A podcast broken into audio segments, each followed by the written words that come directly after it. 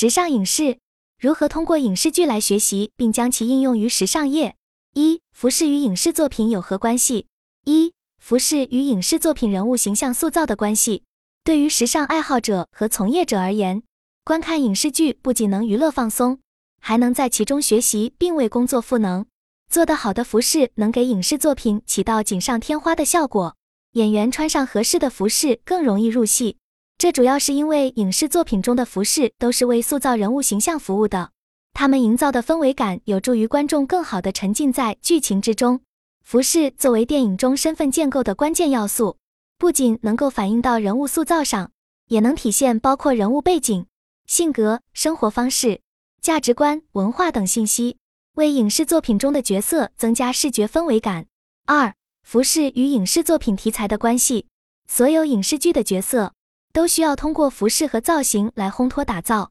经典且有象征性的服饰，不仅能够反映时代背景，也会对后续的影视作品产生持久的影响。然而，除了服饰与影视作品的人物形象塑造的关系之外，影视作品的题材也经常取材于时尚行业。例如，过去和现在的许多韩剧、日剧、美剧以及国内的都市剧，都曾以服装行业为背景，或者作为题材。这些题材也包括了一些知名设计师的传记电影，如香奈儿、伊夫·圣洛朗和老佛爷等。此外，有时候不管是历史上还是当下，一部剧可能会带火一种风格、一个品牌或者一些穿搭和单品。这是因为一旦剧中角色受到大家的喜爱，观众就会开始模仿他们的穿搭。比如我之前在设计师集合店工作时积累的经验，就是很多独立设计师都会找明星合作露出。然后在销售端以此作为营销噱头，一说是某明星在某地某剧中穿过，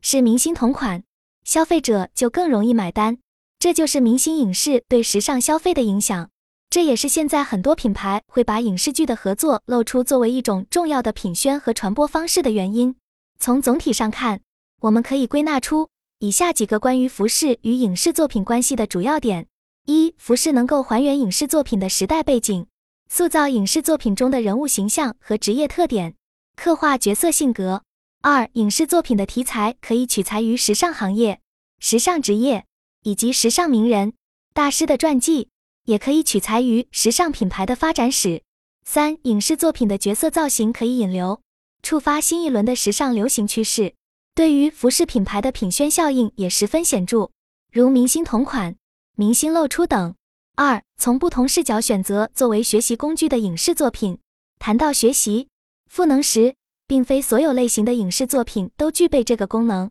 而是要进行筛选与甄别。有历史感和艺术鉴赏性的影视作品可以作为学习工具。具体来说，一般现代的影视剧，观众更多关注的是人物的穿搭造型是否好看，这也是一个筛选维度。我们筛选哪类影视作品，也取决于我们想了解哪方面的内容。有趣的是，有的品牌将设计主题和灵感取材直接锁定在了电影上，这是一种有效的操作方式。这种策略可以在品牌电影时装上看到，其服务侧重于以民国时期电影题材的服装和配饰，如帽子、饰品、包包、发饰等。其每一季的主题都会运用电影中角色片段。在选影视作品的方式上，云友们的做法各异。有的人喜欢观看近期正在播放的作品。然后筛选感兴趣的，因为这样讨论度高，能看到比较多的讨论内容。但如果是了解当下的一些流行趋势或穿搭造型方向，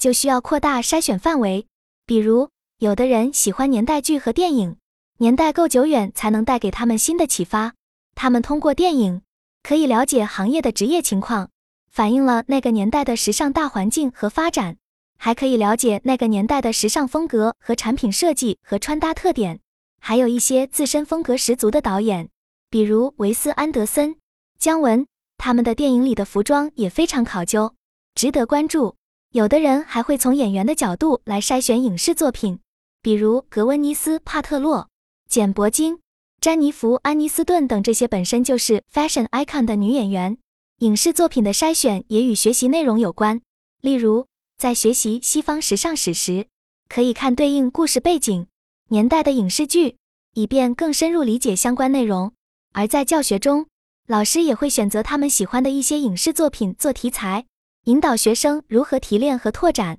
这种选择不仅限于服装，还可能是背景音乐、建筑、道具、交通工具、城市搭建等等。另外，一些具有显著时代和风格特征的影视作品也有着深远的影响，如《发条城》。该片由 Milena Canonero 设计服装，其中圆礼帽、背带裤、b o f f e r boots 和兜裆的 cricket cut piece 等经典造型均体现了对阶级的融合和戏谑。此外，其标志性的 look 也被认为是当时朋克运动的推动器，为后世的非常多的设计师和设计提供了灵感来源。对于那些喜欢某个设计师或者想要了解知名设计师成长史的人来说，可以选择以时尚名人的成长史。或自传类型的影视作品为参考。如果你的目标是学习穿搭和造型，可以选择有鲜明人物形象和突出妆造的影视作品，例如曾获得最佳服装设计奖的影视作品，或者优秀服饰造型的导演或演员的作品。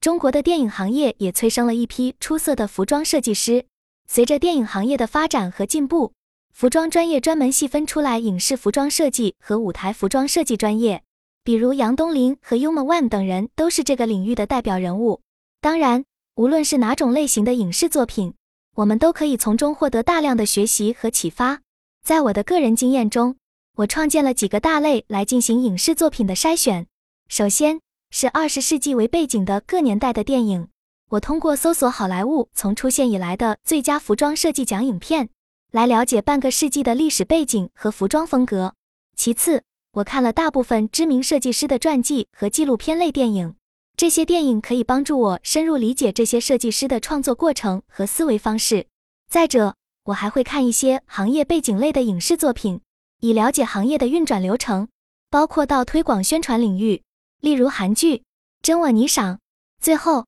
我会看一些当下热门的影视作品，以了解当前的服装穿搭趋势。其中，我特别推荐美剧《广告狂人》。这部剧不仅可以了解美国几代的时尚发展，还可以了解到媒体业的发展。不过，仅仅观看这些影视作品还不够，还需要结合纪录片背景，把幕后的东西挖掘出来，然后做衍生设计。比如，在观看《时尚大地》这部影片时，学生们需要自己去查找老佛爷的秀场，了解一场秀背后的系列设计由来，做出秀场元素分析版，再进一步做衍生拓展设计。最后，想要快速掌握所学的知识，做总结归纳，提炼框架架构非常重要。提炼框架的过程，其实就是自我吸收的过程，而且更容易实现长久的记忆。总的来说，这些都是我个人的选片分类和思路。具体的名单因为过于庞大，我无法一一列举。但我希望这些思路可以帮助大家找到适合自己的学习路径。三、针对不同类型的影视作品。我们可以从中学些什么？在我们对于如何筛选影视作品进行了充分的探讨之后，值得深入探索的一个问题是：我们能从不同的影视作品中学到什么？猫爷认为，如果影视作品与当时的艺术思潮或社会背景有关，我们需要查找相关的时代背景资料，寻找与之关联的信息。这可能包括某些当年的影视作品等，从而将它们结合在一起。我同意这个观点。确实有些主题需要做较多的延展观看和学习，才可以挖掘到更多有价值的东西，这样我们的收获才能更大化。我在这里提出一个我们可以进一步探讨的问题：时尚历史类的影视作品，大家觉得我们可以从中收获哪些启发？叮当提出，他通常会参考剧里的穿搭，还会从历史年代的角度出发，感受当代人们的生活习惯对应当时的穿着。而 Finally 关注的是都市剧中的服饰穿搭问题。有些影视剧中其实服饰还不错，但是涉及穿搭的配饰就会有很多问题，这是他关注较多的点。而猫爷则更关注服装细节，很多地方可以参考借鉴，成为新的设计来源。比如现在国潮相关的风格和单品已经成为了一个独特的现象，而国潮的产生其实和文化背景息息相关，服装里的文化属性越来越明显。根据我们的讨论，我总结出我们可以从影视作品中学习到以下几个方面的内容：一、了解特定年代的时尚风格、服饰特点，理解风格、风格的直接应用；二、了解风格背后的社会人文等大背景、风格产生的背景、风格的创新式应用；三、学习如何通过服饰与造型来还原角色，了解一个职业——造型师。